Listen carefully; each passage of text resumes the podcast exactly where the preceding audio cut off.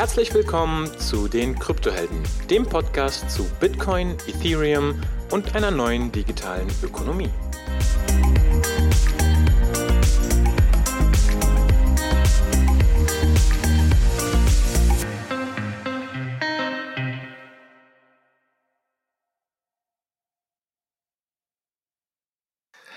So, hi zusammen. Ähm, heute ist der Dennis von Centrifuge bei uns und ähm, wir wollen heute über DeFi sprechen, aber über eine ganz bestimmte Art von DeFi. Äh, hi Dennis. Hallo Uno, ja, vielen Dank für die Einladung. Ich freue mich, freue mich, dass ich dabei sein kann.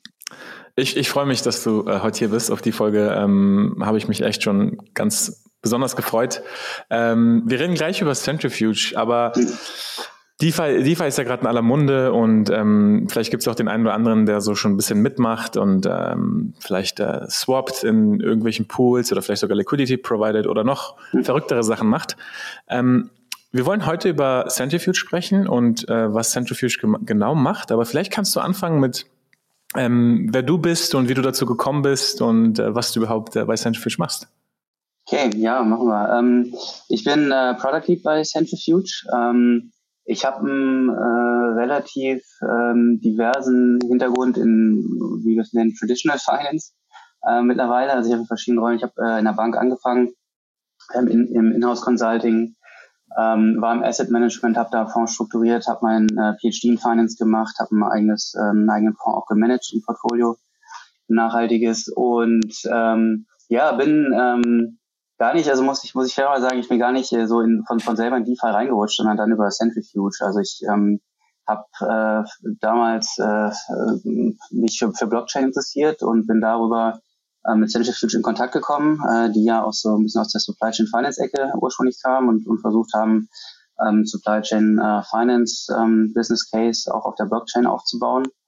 Und ähm, bin da dann als, als Produktmanager eingestiegen und ähm, wir sind dann sowohl Centrifuge als auch ich sind dann so ein bisschen in DeFi gepivotet. Also wir hatten schon äh, vom Team her sehr starke äh, Verbindungen zu DeFi und wir haben dann ähm, basierend auf dem Protokoll, mit dem wir angefangen haben, so ein, so ein Protokoll, um Daten auszutauschen ähm, zwischen, zwischen Unternehmen äh, und darauf basierend eine Finance-Lösung zu bauen. Äh, diese Finance-Lösung wollten wir dann eben mit äh, äh mit DeFi kombinieren und ähm, sind dann, haben relativ stark gesehen, okay, also eigentlich ist die Finance-Lösung das Produkt und nicht das ursprüngliche und sind dann ähm, eigentlich komplett gepivotet jetzt mit unserem aktuellen Hauptprodukt äh, in, in DeFi.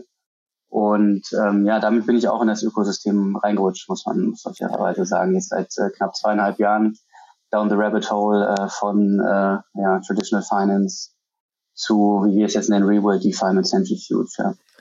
Und was hat dich äh, initial dazu getrieben, deinen you know, äh, vermeintlich äh, sicheren Arbeitsplatz oder, oder deinen dein Fonds, den du da strukturiert hast, zu verlassen und erstmal erstens ein Startup äh, zu wechseln und zweitens dann nochmal in eine komplett ähm, in eine Branche, die quasi sehr, sehr frisch ist und in, in den äh, Kinderschuhen? Ja, ich habe also, ich glaube, man kann, kann durchaus sagen, äh, ich bin ähm, obwohl ich äh, ja durchaus eine gewisse Finanzaffinität habe über meinen Background, was ich alles gemacht habe, äh, mich, mich in der ähm, Finanzindustrie nicht mal ganz so wohl gefühlt. Ähm, und ähm, ja, habe damals, also hab, bin halt Ökonom vom Hintergrund, habe also so Blockchain kam damals auf und wurde halt auch ja Hype und macht keinen Sinn und so. Und ich habe mir das angeguckt, ich habe eigentlich gedacht so, okay, also für für Finance macht das, also kann das schon Sinn machen. Ne? Also ist natürlich irgendwie alles auf die Blockchain packen macht keinen Sinn, aber Finance schon. Und ähm, das war so mein ähm, mein Hauptangriffspunkt. Und dann ähm, naja, bin ich mit Centrifuge in Kontakt gekommen, die damals so einen ähm, Produktmanager mit Finance Background eben gesucht haben, weil sie schon also ne, drauf und dran waren, jetzt das, das äh, ähm, Finance-Produkt ähm, dann auch zu bauen. Und äh, ich habe damals im Wesentlichen, muss man ehrlich sagen, dann eine, eine Wette auf das Team gemacht. Also Central ist auch nach wie vor so, ja, das war, war damals äh, ein super Founder-Team. Äh, die Leute, die damals an Bord waren, ich glaube, es waren so sieben, acht, und das war ein ziemlich langer Interviewprozess. Also ich hatte sieben Interviews, ich habe mehr oder weniger mit jedem im Team gesprochen, relativ lang und so, ähm, was wichtig ist, um, ein gutes Team dann auch zusammenzubekommen. Ähm, und äh, ich habe, wenn man ehrlich ist, hoffentlich hört jetzt keiner zu, aber ich habe dann also wirklich null verstanden, was die machen. Ne? Ähm, aber ähm, ich habe gesagt, okay, wenn, wenn, wenn diese Gruppe von Leuten glaubt, das ist eine gute Idee, ähm, also mit denen will ich arbeiten. Die sind alle super, sind alle, alle nett und ähm, habe hab, äh, ja, darauf äh, gesagt, dann, dann finde ich mich da schon rein. Und da hat sich jetzt zweieinhalb Jahre später die Entscheidung in, in keinem Sinne bereut. Also sowohl die, die Lernkurve, die jetzt für mich dabei war, als auch mit dem Team zusammenzuarbeiten, äh, zweieinhalb Jahre, das war ja eine super, super Erfahrung bislang und geht da hoffentlich jetzt auch noch äh, lange weiter. Sehr cool. Ähm, zu dem Punkt, dass du da am Anfang vielleicht nichts verstanden hast. Das ist der Grund, warum wir den Podcast gestartet haben. Ja, Denn, ich habe äh, schon gesehen, ihr habt coole Themen dafür einstellen. Ja. Ich, ich, fing, ich fing auch 2015, äh, 16 mit dem Thema an, habe mit Freunden gesprochen und alle immer nur, verstehen nur noch Bahnhof und wovon redest du überhaupt und was sind diese kryptischen äh, Ticker, die du da auf Twitter äh, tweetest. Und dann haben wir den, so ist der Podcast entstanden.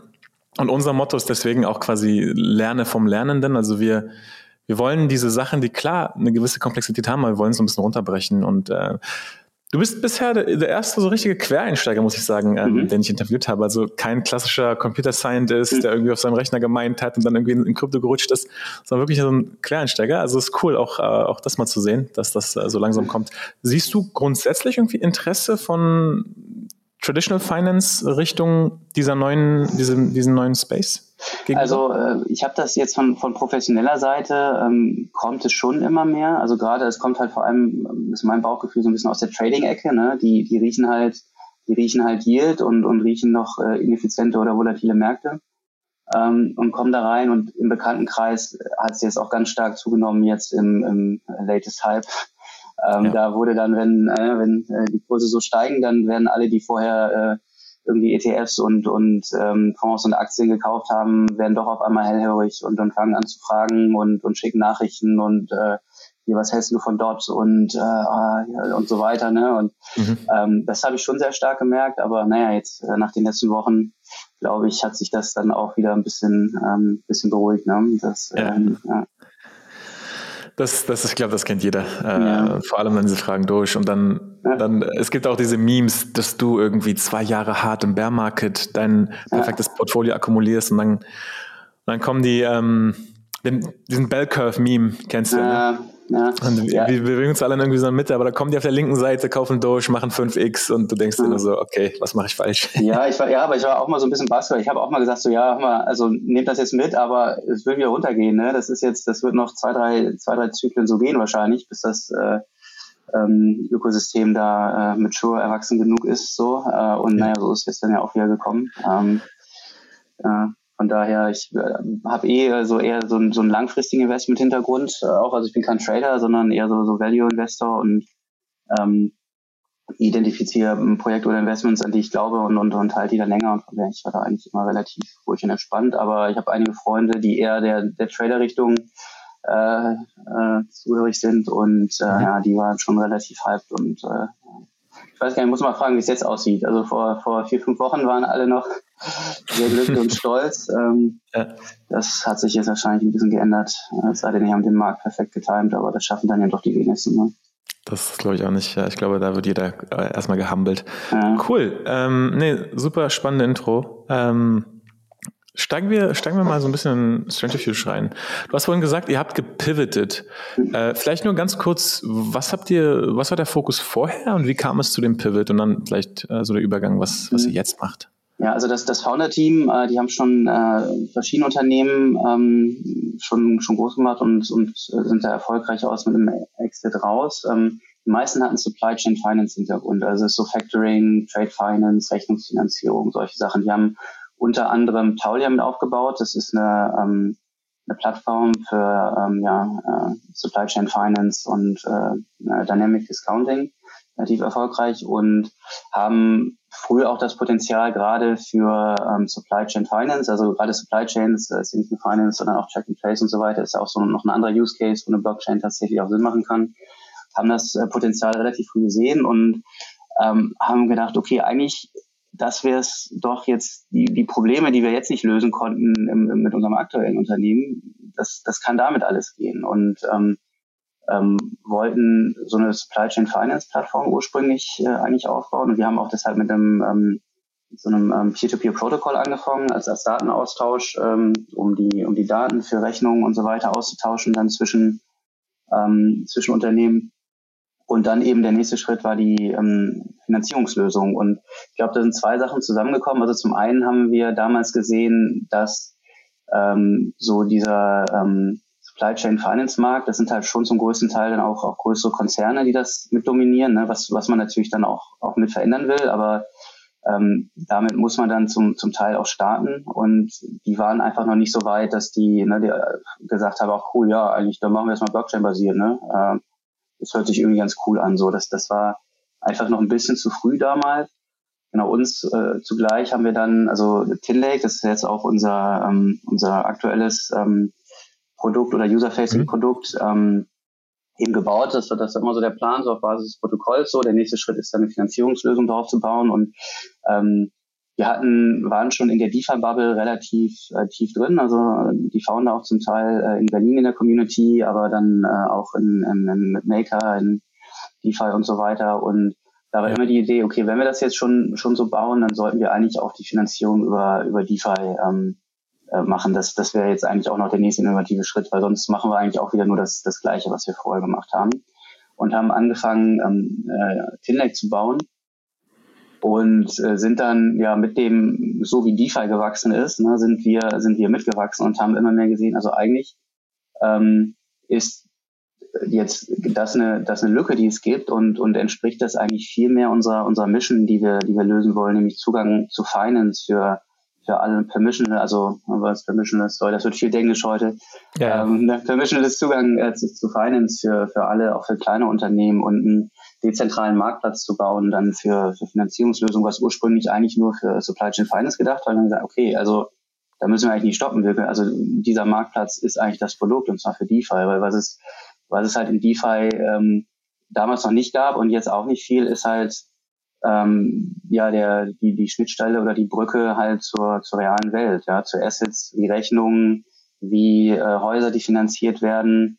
Ähm, das geht halt auf, auf DeFi nicht. Ja. Im, im Endeffekt, äh, wenn man es äh, ein bisschen Devil's Advocate äh, äh, von Devil's Advocate Seite angeht, so dann werden halt äh, Token hin und her äh, geschoben letztendlich im, im Ökosystem. Ne? Also äh, mega viele spannende Use Cases. Auch meine Eltern können da nichts mit anfangen oder oder wenn ein Kumpel von mir irgendwie eine Wohnung kaufen möchte oder ein Unternehmen eine Rechnung finanzieren möchte, ja, ist halt nicht. Ne? Und ähm, das ja. war dann die Grundidee, dass wir gesehen haben, es ist eine Lücke. B erfüllt das unsere Mission.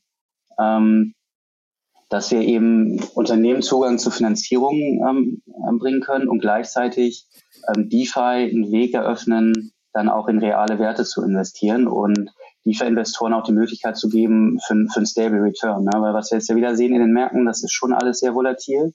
Und naja, jetzt eine Mortgage, wenn du, wenn du äh, in, in ein Mortgage-Portfolio investierst, das äh, hat jetzt die letzten zwei Monate dann jetzt auch keine 30 X gemacht, ja, aber auch jetzt nicht die Hälfte verloren. Ne? Und ähm, das ist, glaube ich, auch eine Lücke ähm, für, für viele in DeFi, die halt sonst der volatilen Märkten und Deals ausgesetzt sind, zu sagen, wir haben hier ein Stable, also eine mhm. sehr stabile Investmentmöglichkeit, weil es einfach die Investments gebackt sind bei äh, realen Werten, die nicht so schnell an Wert verlieren und nicht so volatil sind. Das finde ich, das finde ich ganz interessant. Also ihr alle, die äh, heute quasi in, innerhalb von Krypto interagieren, können über Centrifuge äh, Exposure bekommen zu, du hast ein paar Sachen angesprochen, Real Estate, mhm. also ähm, Immobilien, ähm, genau. Rechnung. Das Rechnung habe ich noch nicht ganz verstanden. Warum, also was ist der Anwendungsfall, um ähm, tokenisiert irgendwelche Rechnungen? Ähm, was kann man damit machen? Hm, naja, so äh, Rechnungsfinanzierung oder also so, so ganz einfach, da, da geht es halt darum, wenn du als Unternehmen halt äh, was verkaufst, dann stellst du eine Rechnung und dann hast du irgendwie ein Zahlungsziel irgendwie von irgendwie 30 Tagen oder 60 Tagen und wartest halt relativ lange auf, auf dein Geld, obwohl du das ja vorfinanzieren musstest sozusagen, ja, die mhm. Produktion davon oder den, den Kauf des Gutes, was du weiterverkauft hast. Und deshalb, was halt gang und gäbe ist, ist, dass ähm, Unternehmen dann eine Finanzierungslösung suchen und sagen, okay, die geben dann einer Bank oder einem, einem spezialisierten Factoring-Unternehmen oder so die Rechnung als Sicherheit und sagen, pass auf, ähm, gib mir doch schon mal jetzt, äh, wenn die Rechnung 100 äh, Dollar ist, gib mir doch schon mal äh, jetzt 99 Dollar so, ähm, dass ich, dass ich die schon habe und mit weiterarbeiten kann. Und wenn die Rechnung bezahlt wird, dann kriegst du die 100 äh, Dollar, äh, die 100 Dollar halt zurück. Und ähm, was Tinlake jetzt, das, also das läuft halt in der realen Welt dann, wie gesagt, über Banken oder, oder größere mhm. Plattformen, Factoring-Plattformen und so weiter. Und ähm, Tinlake ermöglicht das jetzt ähm, ähm, einem Unternehmen, was eben diese Rechnung finanziert, einen eigenen, wir nennen es Pool, in der alten Welt würde man vielleicht sagen Fund äh, oder, mhm. Fonds äh, aufzusetzen.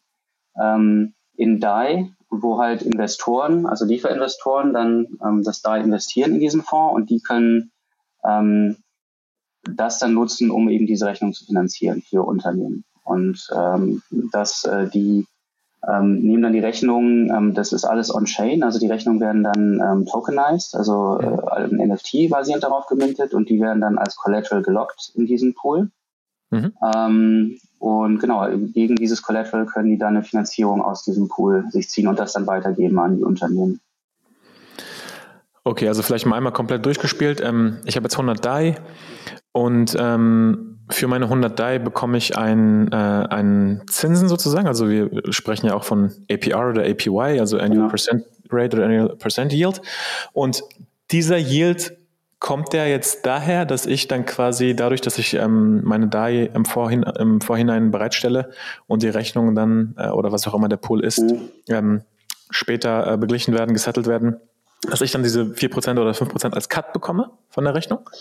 Ähm, ja, nicht direkt als Cut. Also ähm, wir haben einmal, um das Ganze noch komplizierter zu machen, wir haben eine Zwei-Tranchen-Struktur für diese, mhm. für diese Pools, ne, was, was auch Sinn macht, weil ein Großteil der Investoren geht dann in die ähm, äh, Senior Tranche, heißt also bei uns heißt das, heißt das Drop Token mhm. ähm, und gibt dann eben genau eine, eine Stable Yield oder ein Fixed Return, also sagen wir eine 5%, 5 APR dann.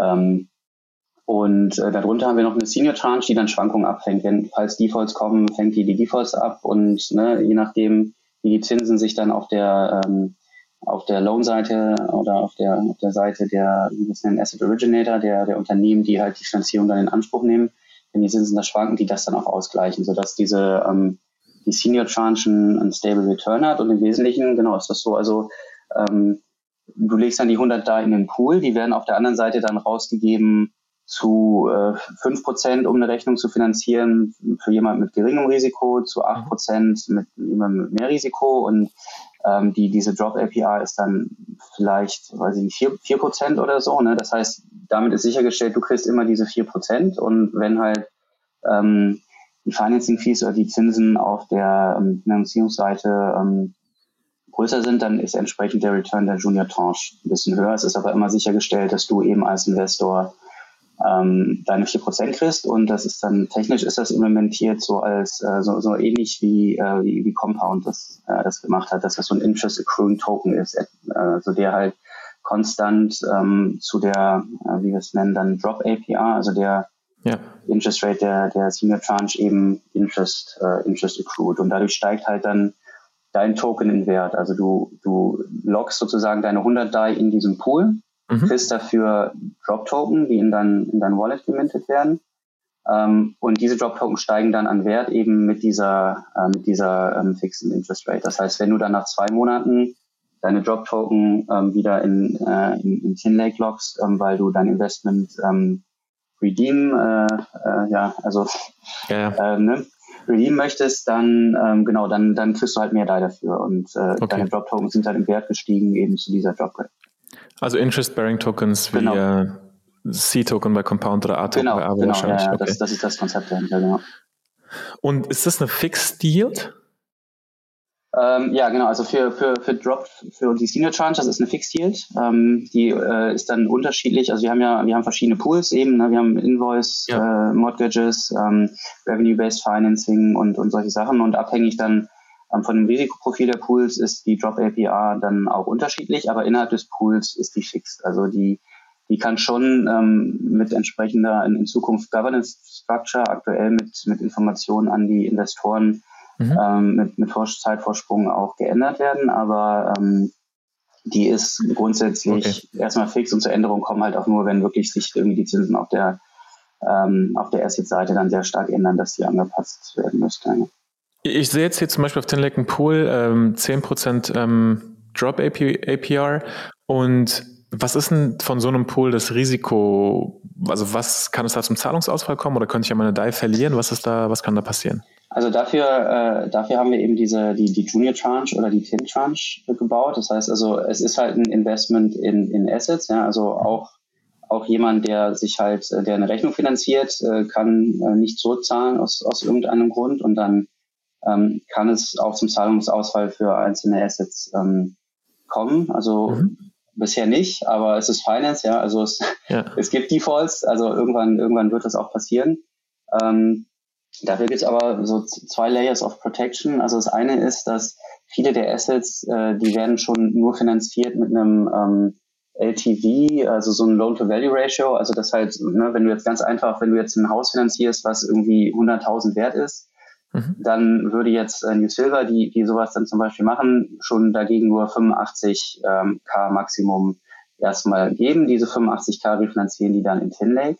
Und dazu zusätzlich ähm, gibt es noch diese, diese Tin-Tranche, ähm, die ein Minimum von jedem Pool darstellen muss. Also jeder Pool hat so ein Minimum von dieser Junior Tranche, worunter ähm, die nicht fallen dürfen. Also das erlauben, erlauben die Contracts nicht. Äh, dann, dann ähm, wird das erstmal zugemacht oder da muss halt wieder mehr TIN nachgeschossen werden, dass das Minimum wieder ähm, erreicht wird, mhm. sodass du dann als, als dieser Drop-Investor ähm, diese Stable Yield garantiert hast und auch gegen Defaults bis zu einem gewissen Level geschützt bist. Ja, das halt also, wenn jetzt dann im, im Fall von New Silver 40 Prozent des Portfolios ausfallen, dann würdest du auch irgendwann Geld verlieren. Aber das ist halt dadurch, dass man, dass wir eine ähm, Legal Structure auch drunter liegen haben über ein SGV und Zugriff eben auf das, auf das Collateral ähm, im Zweifel, wenn, wenn das passiert. Ne? Also ja, kann passieren, aber da müssten so jetzt in dem Fall Häuserpreise schon, schon sehr stark fallen. Äh, und, dass dann ähm, keiner mehr was sieht. Ja. Man kann ja jetzt auch, äh, wenn man in diese Pools reingeht, ähm, den CFG-Token sich verdienen. Ja, ist, CFG Rewards. Ist das quasi nochmal ein extra Anreiz on top auf das, was du gerade ja. beschrieben hast, oder? Ja, genau, das, das ist, wenn, wenn man ja. so will, so ein bisschen, so ein bisschen Yield Farming. Ne? Also wir haben ja, ähm, wir haben ja eine ähm, etwas ähm, ähm, äh, wie soll man sagen, also breit, breit aufgestellte Tech-Stack. Also wir, also Tinlake ist aktuell unser, also Smart Contract basiertes Finanzprodukt auf Ethereum. Ähm, wir haben eben dieses Peer-to-Peer-Protokoll für die ähm, Unternehmen, ähm, die die Assets finanzieren, um äh, eben Informationen dann auch in Zukunft mit ähm, äh, mit, mit Underwriter, mit Rating Agencies und, und so auszutauschen für Pricing und solche Sachen. Und wir haben auch ähm, bauen eine, haben eine eigene Chain gebaut, die Centrifuge Chain, äh, ist Polkadot basiert dann, ähm, auf der in Zukunft äh, Tinlake auch laufen wird. Ähm, und äh, diese Chain, die wird halt über, über CFG dann ähm, äh, gepowert, sagt wir im Englischen. Also das ist dann der, der Governance Token ähm, für, für diese Chain. Also äh, zum einen der Governance Token, zum anderen auch, um die Transaktionen dort äh, zu bezahlen. Ja. Ne? Und ähm, Genau, diese, ähm, der CFG-Token, der wird jetzt eben an, an Early Adopters auch schon als, als Rewards ähm, mit, ähm, ähm, ja, mit, äh, mit ausgezahlt dann, wenn du Liquidity providest als, als Investoren und wird dann, äh, ist halt schon zentral zu unserem, unserem Businessmodell, weil der in Zukunft halt ähm, das Ökosystem dann sozusagen am Laufen hält. Ja? Also einmal durch die, durch die Transaktionen und dann eben auch, wenn du ähm, im Besitz dieser CFG-Token bist, dann kannst du halt auch an der Governance der, der Chain mitpartizipieren und, und mit Entscheidungen eben, eben treffen über ja. äh, die Entwicklung der Chain und des Ökosystems. Ja. Was ich jetzt bei vielen äh, Projekten dann sehe, äh, ich meine, über Governance Value ist ja nochmal ein Thema mhm. für sich, aber mhm. dass dann auch gegebenenfalls diese Token dir Rechte geben, eine äh, Treasury mitzubestimmen, wenn diese genau. aufgebaut wird. Ja. Also wenn, wenn die Projekte letztendlich komplett dezentralisieren. Von daher ist es schon spannend. Ähm, eine Sache wollte ich gerade noch fragen ähm, bezüglich CFG. Achso, genau, du hast gesagt, ähm, Polkadot Substrate Chain. Mhm. Ähm, plant ihr auch einen Parachain-Slot? oder? Ja, sind, sind wir bei. Also wir sind jetzt erstmal, ähm, starten noch auf Kusama. Mhm. Ähm, da werden wir mit Altair starten. Das ist so der, der wilde Bruder dann, äh, wie es ja viele machen. Also äh, im Hintergrund ist ja Kusama selbst ist ja so ein bisschen der wilde Bruder oder Canary Network, glaube ich, nennen sie es, nennen sie es selber im Englischen ne, von, ja. ähm, von, von Polkadot, wo man dann äh, neue Features ausprobieren kann, ein bisschen experimentieren kann und äh, da werden wir jetzt auch für, ein, für einen Parachain äh, Slot uns bewerben mit, mit Altair, was dann so der äh, wilde Cousin oder Bruder von der Centrifuge äh, Chain ist. Ja. Ich habe mir ähm, die Preise für äh, Polkadot Parachain Slots angeschaut mhm. und die wollen ja auch, glaube ich, nur 10 erstmal freigeben. Mhm. Das war schon abenteuerlich, ähm, ja. was da die Auktion, äh, wo da die Auktion starten soll. Aber äh, klar, wenn man äh, das, das Kapital quasi auftreiben kann, äh, ja. dann ist das, glaube ich, eine spannende Sache. Ja, mit Sicherheit, ja. Cool. Ähm, eine Sache, die mich jetzt brennt interessiert ist, äh, ich habe zum Beispiel eine Immobilie. Mhm. Wie funktioniert, also ihr seid, ihr seid, ja eine Bridge, hast du gesagt, äh, mhm. zu der echten Welt, Real World Bridge. Mhm. Wie, wie funktioniert das Mapping von, bleiben wir jetzt einfach mal bei dem Beispiel Immobilien, mhm. von Immobilien oder vielleicht sogar eine Hälfte der Immobilie, wie auch immer, zu einem Artefakt äh, auf der Chain. Und äh, wer verwaltet, wer verwaltet das? Also ist es quasi so eine Art Smart Contract, die, den ihr verwaltet, oder ist es komplett dezentral, den die wie funktioniert das? Ja, also einmal, also die, die wirklich langfristige Vision ist schon von so einem kom komplett dezentralisierten System, wo dann theoretisch du auch äh, irgendwann als, als Einzelperson äh, gegebenenfalls das auch machen kannst. Aktuell haben wir noch äh, eine Ebene dazwischen, eben was, was wir so Asset Originator nennen. Also das sind dann so Unternehmen, die sich eben darauf spezialisiert haben, jetzt zum Beispiel eine Immobilie zu finanzieren und die dann letztendlich das, das Management dieser Finanzierung und äh, die, die Auszahlung und so weiter übernehmen und sich dann refinanzieren ähm, über, über ähm, Kinbank. Und wie das funktioniert ist, dass du dann, wenn du so ein, ähm, so, so ein Asset hast jetzt, also nehmen wir einfach mal konkret das Beispiel von New Silver, die, die finanzieren jetzt dann eine Mortgage, ähm, dann kre kreieren die ein, ähm, ein, ein Dokument, das diese ähm, Mortgage ähm, repräsentiert äh, auf unserem Peer-to-Peer-Network. Also weil halt, also ja, Blockchain ist halt alles public, ne? Und ähm, ähm, man will als Unternehmen nicht zwingen, wirklich jede detaillierte Information jetzt, also die Adresse oder den Namen des, des Endborrowers und so weiter dann public on-chain haben. Ne? Das heißt, wir ja. haben dieses Peer-to-Peer-Protokoll, wo dieses Dokument kreiert wird das äh, in Zukunft privat dann, wie gesagt, mit, mit Third Parties geteilt werden kann, die dann das Pricing stellen werden äh, oder auch sagen können, sorry, irgendwie das ist zu risikoreich für Tinlake oder, oder solche Sachen.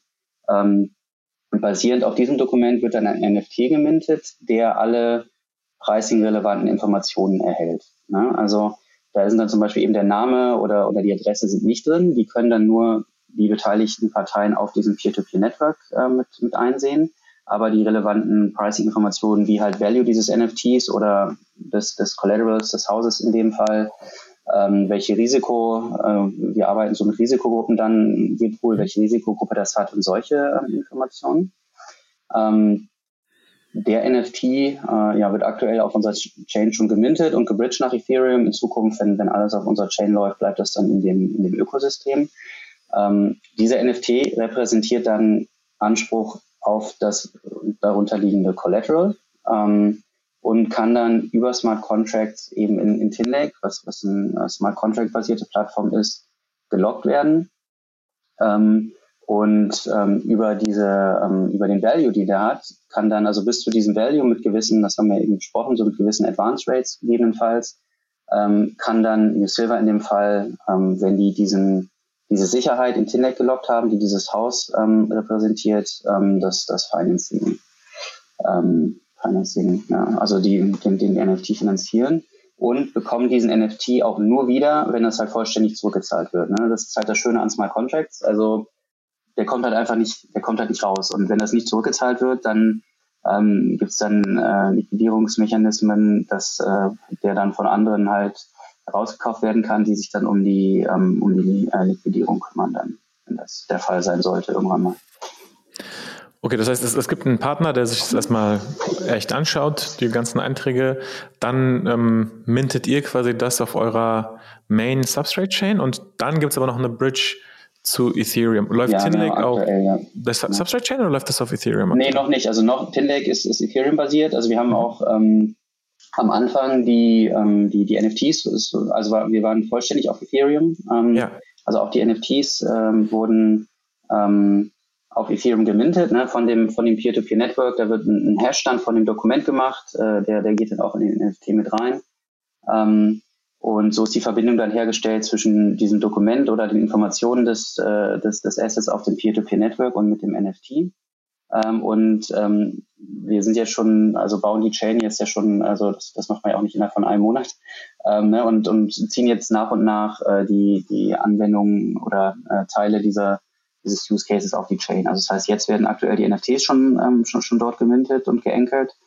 Ähm, und dann äh, wird jetzt äh, Tinlake äh, als nächstes auch äh, nachgezogen und, und, und läuft da, weil halt einfach Polkadot äh, deutlich, deutlich besser skaliert. Also wir sind ja alle äh, like, like geprüft mit, äh, äh, teilweise dann relativ hohen Transaktionskosten und ähm, oder vor allem auch volatilen. Ne? Und das funktioniert so als, als privater Investor, äh, dann nimmst du es halt hin, weil du weißt, das ist jetzt halt auch alles noch ein junges Ökosystem und, und experimentell, aber du kannst jetzt halt keinem Unternehmen sagen, ja, ach übrigens, sorry, äh, diese Woche kostet das Ganze jetzt äh, auf einmal 100, 100 Dollar für dich.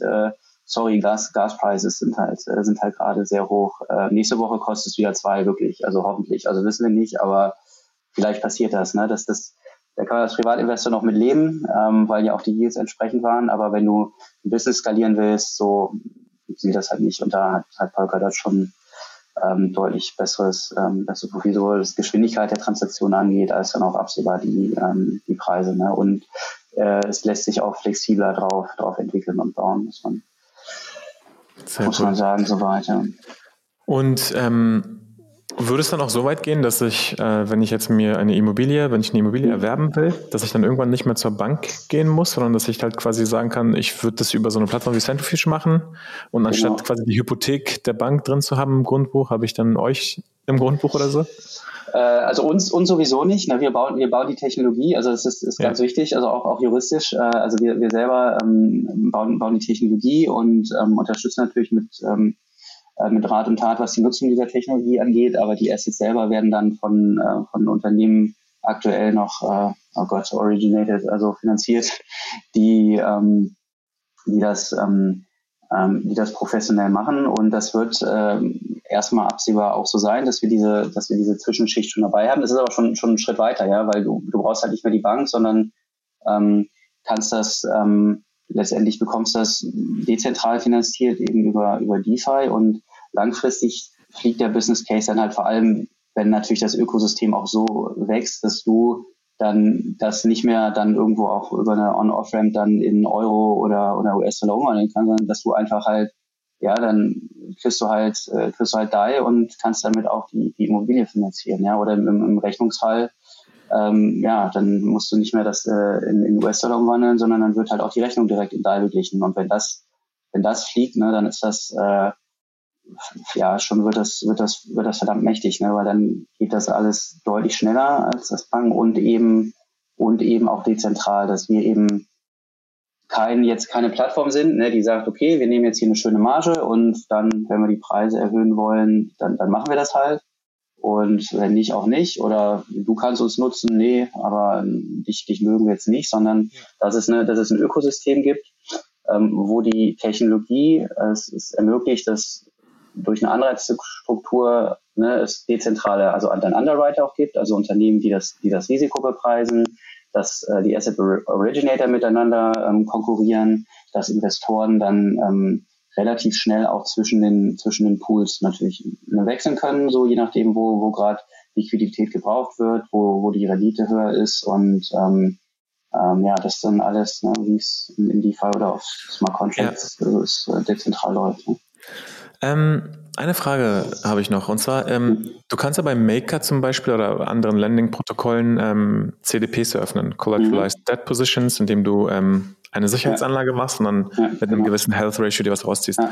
Könnte ich mir da noch in der Zukunft auch vorstellen, wenn ich jetzt als äh, Einzelperson gewisse Wertgegenstände habe, dass ich die quasi, wenn ich die tokenisiert habe, dass ich die, ähm, dass ich ein CDP mit diesen Assets äh, in, in irgendeiner Weise starten kann und mir dann Lohn rausziehe? Also wenn man so will, ist das konzeptionell schon ein bisschen vergleichbar. Ne? So, also so, so ein Tindeck-Pool ist eben auch, du hast halt Collateral, nur dass der halt jetzt anders als beim CDP, wo, wo oder also gehen wir vom einfachsten Fall jetzt aus, einfach ETH, dass das Collateral ist ne? und du mit sehr großer Overcollateralization arbeiten musst, weil das halt sehr, sehr volatil ist. Ne? Hast du halt dann eine ähm, Real-World Asset oder eine äh, Immobilie, die halt deutlich stabiler ist. Das heißt, du brauchst einmal dann auch nicht so, so eine, eine große Overcollateralization.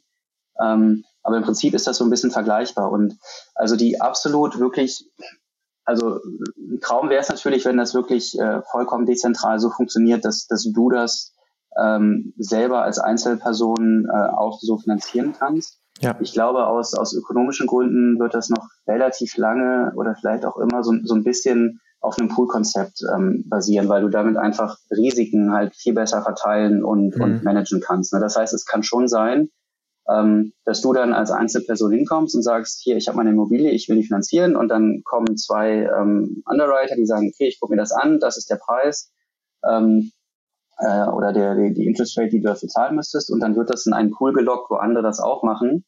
Aber als Investor ist es eigentlich meistens sinnvoller, bei, bei solchen Investments halt das auf einer gewissen Portfolioebene zu machen, ne? weil sonst hast du halt immer ein Einzelrisiko, weil mhm. wenn du jetzt nicht zurückzahlst oder du eine Immobilie neben dem Flughafen gekauft hast, ähm, ja, dann, dann ist das Risiko relativ hoch. Während du halt in ein, in ein Portfolio investierst, ne, wird, das, wird das Risiko diversifiziert als, in, äh, als, als Investor. Und ja. ähm, das ist ja auch der Grund, warum es dann doch für viele Investmentformen, äh, gerade auch für, für Privatanleger eben Fonds gibt, ne, um das ähm, besser zu skalieren und äh, okay. das, das Risiko zu streuen. Und ich glaube eigentlich aus den ökonomischen Gründen wird es in irgendeiner Form immer auf eine Poollösung rauslaufen, aber vielleicht schaffen wir es tatsächlich irgendwann, dass es dann gar nicht mehr zwingend Asset Originator gibt, sondern äh, dass, dass auch Einzelpersonen das machen können. Aber das ist jetzt wirklich Vision, ne? Also ja.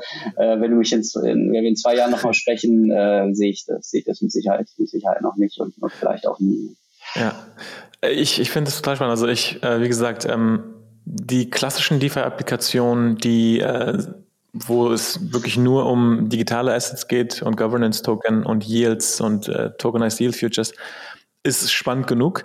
Aber so ein Anker in die echte Welt, äh, das ist irgendwie, das macht es nochmal greifbarer, finde ich. Und gerade auch, weil, ähm, ja, gerade auch, weil du dann irgendwann vielleicht äh, in fünf Jahren oder auch in zehn Jahren, äh, dass wir da vielleicht eine Welt haben können, wo wir nicht mehr bei der Bank einen Kredit aufnehmen, sondern einfach unser Haus als Collateral mit einem einfach nur 10, also mit einer 90% Health Ratio quasi, 10% des Hauswertes als Loan uns ziehen. Und das, das ist, ähm, also ich, ich kann gar nicht beschreiben, wie wahnsinnig das eigentlich ist. Das ist ja, total ich, kriege, ich kriege heute immer noch eine Gänsehaut, wie ich also über nachdenke, was, also was, was da alles möglich ist, äh, tatsächlich, äh, ähm, was, was wir da bauen können. Ne? Und, und wenn tatsächlich auch, also weil das ist ja auch so ein bisschen so ein, so ein Feedback-Loop in beide Richtungen, dass das auch, also einmal ermöglicht das tatsächlich auch, dass, dass mehr Leute dann auch äh, DeFi und, und Stablecoins und so weiter äh, verwenden. Ne? Und, und je mehr das wieder wächst, desto mehr sind dann auch wieder äh, Nutzen, Nutzenfinanzierung darüber. Und ja, irgendwann äh, wirst du dann hoffentlich nicht mehr irgendwie äh, Euros über, über Banken transferieren, ja. sondern ja, dann, dann gehst du halt zu Tinlake äh, und, und holst dir DAI und ja, dann nutzt du die halt auch, um deinen dein Kaffee zu kaufen und ja. äh, was auch sonst immer, ne, deine Rechnung zu bezahlen und so weiter. Genau, also On- und Off-Ramp ist ja ein Riesenproblem und ja. ähm, KYC, klar, das mhm. muss wahrscheinlich auch am Anfang noch KYC sein, aber mhm. ich glaube, das ist, ist, ja, ist super spannend. Ähm, ihr hattet letzt, äh, vor ein paar Wochen hattet ihr ähm, quasi eine Community ähm, Distribution oder, oder ein Sale mhm. auf ähm, äh, ähm, Coinlist mhm. Und der Token kommt ja auch ähm, bald raus. Mhm. Jetzt habe ich neulich noch gehört, ähm, es gibt Alt-Air und vielleicht noch ein Alt-Air-Airdrop. Ähm, kannst du was dazu sagen, was, was das ist und wie das in die ganze Geschichte mit reinspielt? Ah, ja, das ist also allzu viel nicht. Wir sind da, also auch da, da ne, äh, gibt es äh, juristische Sachen, ähm, dass, dass wir uns relativ bedeckt halten müssen. Also zu, zu Altair, genau, wird also ähm, zu Altair, das äh, ist, ist auch so kommuniziert, also wird es ein, ein Airdrop geben dann ähm, für CFG-Holder. Ne? Also okay. ähm, wie gesagt, Altair ist der, ist sozusagen der ähm, wilde Bruder von, von der Centrifuge Chain und also jetzt äh, Liquidity Provider, Investoren, äh, Asset Originator, die halt eben schon CFG holen äh, oder, oder besitzen. Äh, für die wird es dann einen Airdrop äh, geben für, also einen Airdrop für R in dem Fall. Also R ist der, ist der Token dann auch auf Altair. Mhm. Ähm, von uns und ähm, ja genau, das, das äh, ich glaube der Zeit, Zeitplan das steht da auch schon relativ fest. Das wird äh, Mitte Juli, glaube ich, glaube ich, dann sein. Cool. Ähm, cool, sehr, sehr coole Sache. Also ich persönlich habe jetzt einen viel besseren Überblick äh, über das ganze Ökosystem, ähm, was Tenlake ist, über den Governance Token, über den Prozess so von der Asset Origination bis hin zum NFT und über den Tinlake Pool. Ähm, Wer ist denn eure Zielgruppe? Also wer, wer kann jetzt auf Centrifuge weitere Applikationen drauf bauen oder ähm, wen wünscht ihr euch so, wer jetzt ähm, auf euch drauf quasi also, noch verschiedene Sachen baut? Ich, ich habe gar nicht äh, speziell jetzt irgendwie sage, also der oder die oder, oder das Unternehmen oder so, aber also wir sind schon, ne, wir sind ist alles Open Source und äh, auch alles, was wir ähm, jetzt gebaut haben, ist immer im Hintergedanken, dass andere also drauf aufsetzen, äh, auf, aufsetzen sollen und können. Ne? Und das kann alles sein von, äh, ne, wir, also was als nächstes ansteht, ist so, ein, so ein Underwriter-Token, ne, eben für, für das Risk Assessment. Ähm, und, und äh, da sind auch Applikationen möglich, äh, dass, dass auch andere Unternehmen sowas dann mitbauen können oder eine Systematik für Risk Assessment. Ähm, was auch möglich ist, ist sicher, dass der Money Lego, ne, Smart, Smart Contracts, dass du auf den Smart Contracts wieder aufbauen oder aufsetzen kannst, ne, dass du irgendwie EFT-artig etwas über, über die Pools legst, solche Sachen. Und grundsätzlich, also dieses, dieses Tech-Stack von, ähm, von ähm, Peer-to-Peer-Protokoll, dass es halt ermöglicht, Daten privat auszutauschen, was halt vielen Unternehmen schon, schon wichtig ist, die aber ne, ähm, verifiable dann auf der, auf der Chain zu ankern mit einer eigenen effizienten Chain dann. Ähm, da, also kann nicht nur Tinlek drauf gebaut werden. Ne? Da können auch andere Finanzapplikationen drauf gebaut werden. Wir selber ähm, haben auch noch ein, zwei Produkte, die man dann ähm, noch entweder auch auf Tinlake draufsetzen kann oder eben auch ähnlich, ähnlich bauen können. Also das ist schon der Gedanke in, von so einem Ökosystem, dass das halt ja wirklich wächst und größer wird, wenn andere das auch nutzen. Ne? Und so ist die gesamte Infrastruktur der Technologie so aufgebaut, dass andere sowohl auf Tinlake ähm, als auch dann also auf der auf der Chain, auf der Technologie, Technologie mit aufsetzen können und ähm, eigene Produkte dort äh, dort bauen können, ohne dass ich jetzt jemanden kon konkret im, äh, im, im Blick habe, wer das sein könnte aktuell. Okay. Ja, super spannend. Also ähm, der Stack ist ziemlich umfangreich. Ihr habt, ja. ihr habt quasi einen Peer-to-Peer-Layer in der Basis, wie du ihn beschrieben hast. Dann habt ihr da die ähm, Substrate-Chain da drauf. Ähm, dann habt ihr da drauf quasi äh, Tinlake aktuell noch ähm, auf der EVM gebaut mit den ganzen NFTs und äh, Anchors. Und jetzt bringt ihr das alles auf eure eigene Substrate-Chain ähm, und dann wollt ihr das idealerweise noch mehr dezentralisieren in der Zukunft. Also habt, ja. habt ihr viel vor, wie. Ja. ähm, aber das ist halt, diese Projekte äh, in unserer Industrie sind eben ambitioniert und das ist mhm. auch das Spannende dabei. Ja, in der Tat, ja, Also, also ja, I agree. Das, das, ist, das ist viel, aber das macht es eben, das, das macht eben auch spannend. Ähm, und ähm, ja, das macht es dann aber eben in, in, Zukunft hoffentlich auch ähm, scalable. Ne? Wenn wir jetzt nur ein reines, also Smart Contract System wären auf Ethereum, bist du halt auch äh, dem in Anführungszeichen ausgeliefert so ein bisschen. Ne? Und, und gerade wenn du mit, ähm, wenn es nicht nur jetzt excited äh, neue äh, Privatinvestoren sind, sondern du dann wirklich äh, irgendwann das Ziel ist, okay, wir wollen jetzt das auch irgendwie ja, Unternehmensnutzen. Ne? Und, und dann konkurrierst du irgendwann schon mit dem alten Finanzsystem, wo ich mhm. schon glaube, äh, langfristig äh, sind, die, sind die Incentives und Transaktionskosten von DeFi deutlich, äh, würden, das, würden das alte Finanzsystem schlagen. Aber aktuell, wenn man ehrlich ist, nicht. Ne? Und ähm, ja, das, das, das macht es sehr spannend, dann wenn man die, die eigene Chain hat und das besser skalieren kann. Ähm, äh, dass wir da entsprechend das Ökosystem dann auch äh, ja, weit, weiter ausbauen können. Ja, wo glaubst du persönlich, wo wir, ähm, wenn wir uns jetzt so einen Zeitstrahl vorstellen bis zur Massenadoption, wo glaubst du, wo wir aktuell stehen äh, mit dem ganzen Thema DeFi? Oh, das, das, ist eine Frage.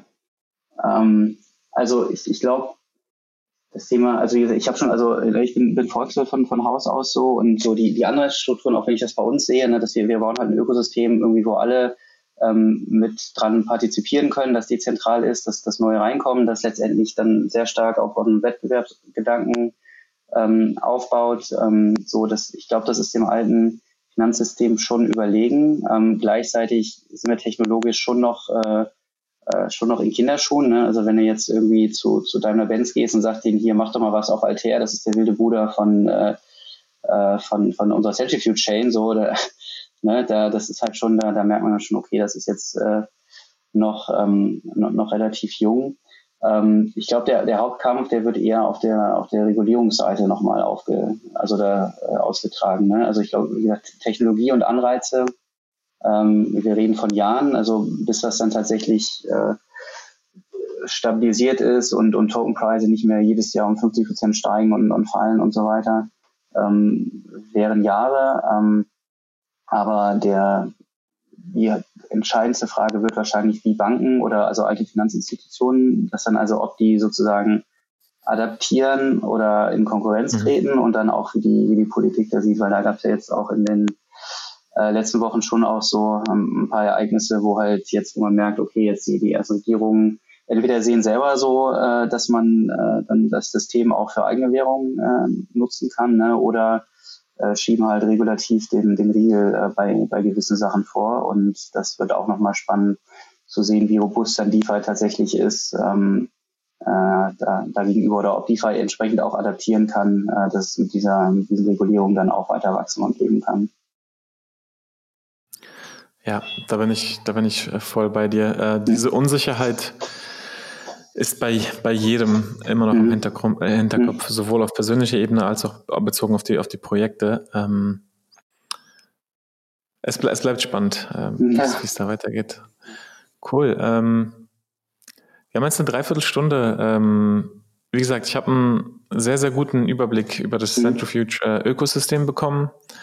Ähm, und hast du sonst noch irgendwas, ähm, was wir noch nicht besprochen haben, was interessant ist oder ähm, Ja, ich kann vielleicht einen, einen Punkt noch nennen, den wir nicht, äh, den wir nicht angerissen haben, ähm, was auch relativ äh, oder noch, noch für Leute, die sich in, in die auskennen, interessant ist. Und dann, dann kann ich vielleicht noch ein, zwei nochmal alle begeistert für Centrifuge, die, die, jetzt, die jetzt zugehört haben. Aber also, ähm, was äh, Tinlake eben auch ermöglicht, ist eine direkte Integration mit anderen DeFi-Protokollen. Ne? Also wir sind äh, zum Beispiel mit Maker auch ähm, direkt integriert jetzt schon mit einem Pool und, und sind da im Governance-Prozess mit anderen auch. Ähm, dass eben ein Pool sowohl also DeFi-Investoren investieren können, aber auf der anderen Seite auch äh, die Drop-Token ähm, direkt als Collateral in äh, Maker Vault äh, gelockt wird und dann im Gegenzug auch eben DAI äh, als Finanzierung binden kann. Ne? Und das, das sind auch so Sachen, A, dass man das kombinieren kann, also sowohl Maker als auch, als auch Investoren. Ähm, aber dadurch ähm, wird das auch nochmal, also äh, ne, sehr interessant für ähm, Unternehmen, die eben die Finanzierung suchen, weil das natürlich äh, dann auch sehr, sehr stark skaliert und Maker kann ja relativ schnell sowas auch hochfahren, wenn es notwendig ist. Und das ist, glaube ich, fürs Ökosystem sehr interessant. Dazu sind wir auch äh, in, in, Gesprächen mit Aare äh, und oder nicht nur Gesprächen, sondern ähm, äh, versuchen da auch eine Integration ähm, zu machen. Und ich glaube, das ist mhm. schon nochmal, wenn, wenn das auch passiert, ne, dann hast du wieder diese, diese Money Legos, dass du halt verschiedene Sachen wieder kombinieren kannst. Es gibt einen Wettbewerb zwischen äh, zwischen Protokollen. Ähm, Investoren haben auch noch einen zusätzlichen Partner, der sicherstellt, ne, dass äh, dann auch ähm, gut drauf geguckt wird. Du hast noch eine zusätzliche Schicht von, von Governance draus. Ich glaube, das ist, ähm, das ist nochmal sehr interessanter Aspekt. Für wen, äh, ja. für wen ist das spann spannend? Also ist das quasi für den ähm, Tinlake-Investor, der in Pool investiert, seine Drop-Tokens sieht, die jetzt als äh, Collateral ähm, eine CDP oder wie auch immer eine Position eröffnen kann und sich daraus zieht? Oder ist es oder ist das quasi für den äh, Asset Nee, das ist ein Asset, genau, Asset Originator ja. ist das, ist das dann natürlich, ist das extrem spannend, weil du hast halt schon, ne, du hast deine Invest, deine Finanzierungsquelle sind halt, also ist dezentral, sind Investoren, ne, wir haben halt eine KYC-Schicht dazwischen, das heißt, man kennt die schon, aber ne, wenn, wenn jetzt niemand mehr in den Pool investieren will, äh, dann ist halt, ist halt auch äh, theoretisch irgendwann, irgendwann Schluss, ne, und so einem DeFi-Protokoll, dass die dann eine gewisse Kreditlinie einräumt, ähm, kannst du halt relativ schnell und flexibel äh, dann, dann also Short-Term Financing, ne, dass du halt langfristig eine Investorenbasis aufbaust im Ökosystem, aber auch die Möglichkeit hast, wenn es mal äh, schnell gehen muss, dass du unkompliziert irgendwie einfach von Maker halt äh, dir, dir da holen kannst. Ne? Und das ist für äh, für, für Asset Originators ist halt extrem spannend, äh, dass du da äh, dann per Knopfdruck sozusagen das, das bekommst. Ne? Ja, das ist wirklich, das ist verdammt spannend. Äh, und zu dem ganzen Punkt Money Legos, ich meine, dass alles mit allem kombinierbar ist und du irgendwie noch die synthetische Version davon hast und ähm, also in, innerhalb von Ethereum, das ist glaube ich ja auch der aktuell der größte Wettbewerbsvorteil, dass du eben innerhalb einer EVM aktuell sehr, sehr einfach damit hantieren kannst. Eine Sache, die ich halt auch glaube, ist, dass äh, eine spannende Geschichte wird, wenn man auch über verschiedene Chains hinweg, also mhm. Cross-Chain, dann äh, ja. diese Money-Legos spielen kann. Mein Polkadot äh, sicherlich ein wichtiger Bestandteil davon. Deswegen glaube ich auch eine gute Entscheidung, ähm, dass man quasi auf einer Plattform oder auf einem Framework aufgebaut hat, was das dann ermöglicht. Mhm. Zumindest unter, unter Parachains. Ja. Cool. Ähm, sucht ihr aktuell Leute, also stellt ihr Leute ein? Wenn ähm, ja, welche, welche, Profile? Wir, wir haben gerade extrem viel, äh, extrem viel eingestellt. Äh, wir haben uns, haben uns verdoppelt jetzt im, im ersten halben Jahr. Ähm, wir suchen immer gute Leute. Also äh, Developer, also gerade ähm, ähm, dann, obwohl ja Rust, Rust haben wir eigentlich auch gerade äh, genug, aber also jemand, der, der für DeFi brennt äh, und äh, ein guter Developer ist, kann sich immer bei uns bewerben. Ähm, und ähm, auf der ähm, BizDev-Seite, also Richtung Account Management äh, oder dann, dann, dann Business Development, ähm, äh, sind aktuell auch Stellen ausgeschrieben. Also wer von nicht technisch, technischer Seite da interessiert ist, kann sich das auch gerne mal angucken. Das, das geht auch von unserer Homepage. Ähm, kommt man da auf die ausgeschriebenen Stellen drauf und äh, ja, wir suchen, suchen immer gute Leute, die für die verbrennen und, und äh, Lust haben. Centrifuge.io. Um die Zukunft zu bauen, genau. Ja, Centrifuge.io, genau. Und dann. Slash Careers, ne? Genau. Und das ist, das ist tatsächlich eine der häufigsten Fragen, die ich höre. Und zwar, ähm, welche Non-Engineering-Rollen gibt es denn in dem Blockchain-Bereich? Weil viele sich super dafür interessieren, aber jetzt nicht mhm. jahrelang Go oder Rust oder mhm. ich meine Solidity sowieso nicht äh, Erfahrung haben. Mhm. Und ähm, da sehe ich bei euch auch tatsächlich einige nicht technische Rollen. Genau, also wir haben, also ich, ich bin ja auch äh, nicht, nicht technisch, wenn man so will, ne? also von der, von der Produktseite ähm, geht, das, äh, geht das schon auch immer. Ähm, Design, wir haben auch ähm, super UX-Designer jetzt auch mit an Bord, äh, der, der, der ähm, mit voranbringt und wir haben schon auch ähm, dadurch, dass wir eben ne, mit also ja wirklichen realen Unternehmen und, und Investoren noch sprechen. Wir haben sowohl auf der Investorenseite auch, auch Support Staff dann ähm, und mit Asset Originatoren eben auch ein, ein BizDev-Team, das äh, sowohl halt neue Asset Originator sucht und die anbordet äh, und dann aber auch die, die aktuellen betreut, äh, ne, weil das ist schon für viele, also wir, wir haben halt unsere, unsere ersten Partner, ne, die, die haben wir halt in die vorangebracht. Also äh, ne, das ist jetzt nicht so, dass äh, da jeder irgendwie äh, schon mit Metamask irgendwie mal was gemacht hat und so, ne? Und das, das ist auch relativ viel Aufwand und da haben wir einige und wir bauen, haben ein super Comms-Team auch, ne? sowohl dann Marketing als auch aus der Communications und ähm, Ökosystem bilden. Ne? Das ist ein zentraler Punkt auch von uns. Ne? Das war auch ein, auch ein hohes Learning für mich, wie, ähm, ähm, wie, wie stark, wie powerful so eine Community sein kann. Ähm, tatsächlich beim, beim Aufbau von so einem Ökosystem. Ne? Ich hatte hatte einen, kann mich erinnern, als wir, wir mit unserer Telegram-Gruppe angefangen haben, wo dann auch so der User-Support ausschließlich am Anfang überlief und so. Und dann habe ich als, als Produktmanager äh, wie, wie ein Bekloppter auf alle Probleme draufgesprungen, weil ich fühle mich halt verantwortlich fürs Produkt und ne, wenn, wenn irgendjemand ein Problem hat oder es nicht versteht, will man helfen und ähm, wo unser ähm, unsere Community Managerin dann auch gesagt hat, ja, warte mal, also lass sie lass sie sich auch mal selber helfen, ne? das sind Leute, die machen das gerne und das ist viel besser, als wenn du irgendwie da, da ständig immer reinspringst, weil da lernen ja. alle von und ähm, so, und das funktioniert halt super. Ne? Das ist wirklich, also super zu sehen, wie Leute, ne, wir haben jetzt auch ein Ambassador-Programm, die Leute so begeistert werden von dem Produkt, dass sie äh, tatsächlich äh, dann, dann sehr engagiert da mitarbeiten und dass sich so eine Community gegenseitig hilft und ähm, ähm, dann auch eine Meinung bildet ne, und ja auch mit an der, an der Governance partizipiert und so. Das, äh, ja, das, das ist halt wirklich richtig cool. Und ähm, was ähm, beinhaltet euer Ambassador-Programm? Wie funktioniert das, falls das interessant für den einen oder anderen ist? Ähm, das sind ähm, aktuell sind es ähm, ja Leute, die sich halt, die in der Community sehr engagiert waren und ähm, die das dann dieses Unterstützen etwas ähm, koordinierter machen. Ne? Also die, die werden dann zum Teil auch kriegen auch, auch Grants von uns ähm, um das zu machen und machen das aber nach wie vor selbstständig, aber haben dann schon auch so einen, so äh, Zusammenschluss. Das heißt, sie sprechen mit unserer Community Managerin auch, auch regelmäßig, gucken, ähm, wo es brennt, äh, geben Feedback und, und ne, besprechen selber so und, und haben viele eigene Ideen, die sie mit einbringen und, und solche Sachen. Und ähm, das ist schon relativ stark gewachsen in letzter Zeit, aber wer Interesse hat, kann sich immer, äh, das ist bei uns, ist bei uns Kate, ähm, äh, oder sonst so bei, bei Telegram da auch, auch melden und ähm, ja, mit einem wachsenden Ökosystem wird auch mit Sicherheit das dann ähm, noch weiter wachsen. Ja.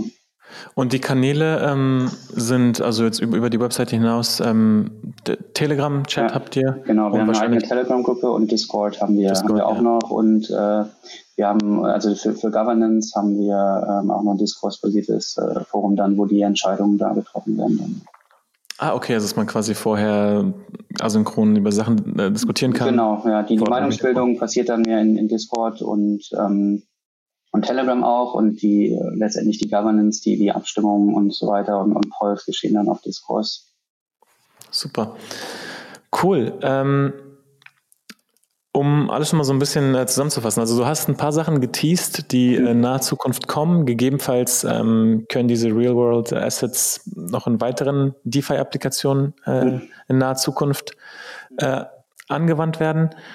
Dann ähm, über Altair haben wir gesprochen, dass das kommt. Ähm, der Token selber wird ja, ähm, also den, den gibt es ja schon, aber wird bald nochmal äh, quasi ein größeres Supply auf der Markt kommt.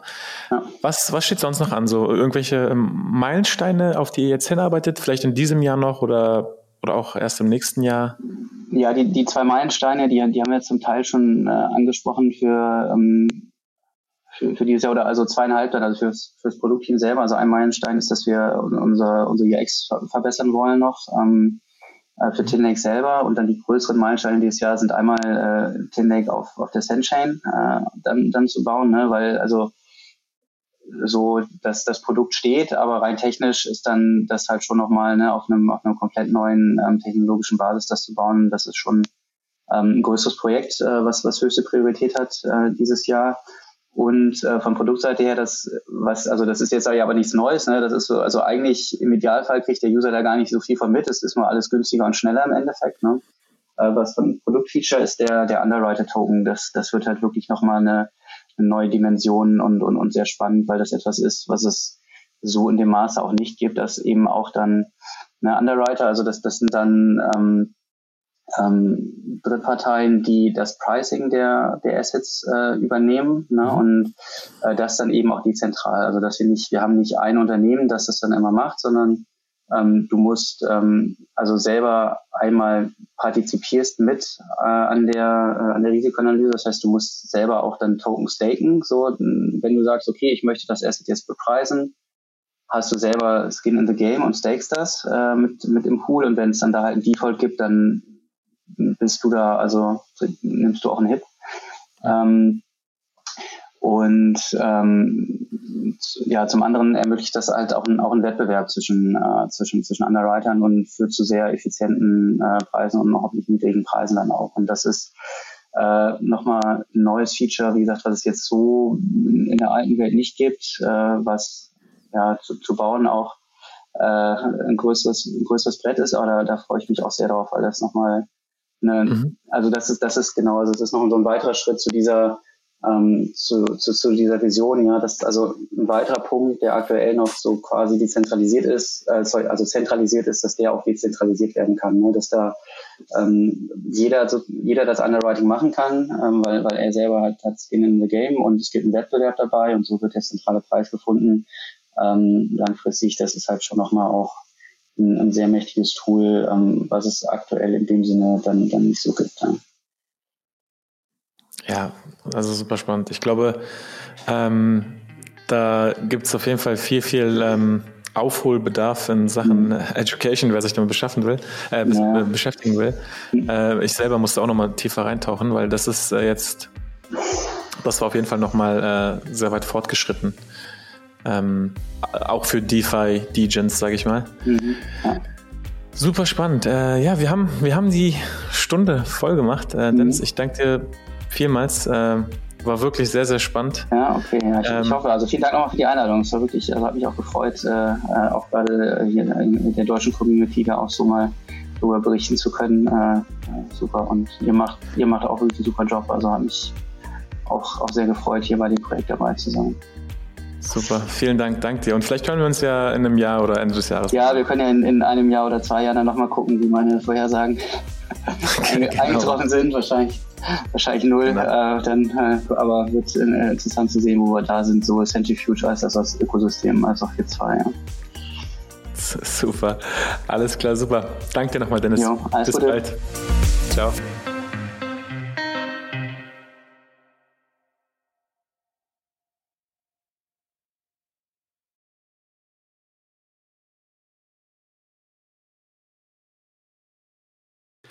Liebe Kryptohelden, wenn ihr fleißig äh, mitdiskutieren wollt, kommt in unsere Telegram-Gruppe. Wenn ihr ansonsten Feedback habt zur Folge, kontaktiert uns gerne entweder über Telegram, Twitter oder direkt über unsere Webseite. Wir freuen uns auf jeden Fall auf euer Feedback. Bis zum nächsten Mal. Ciao.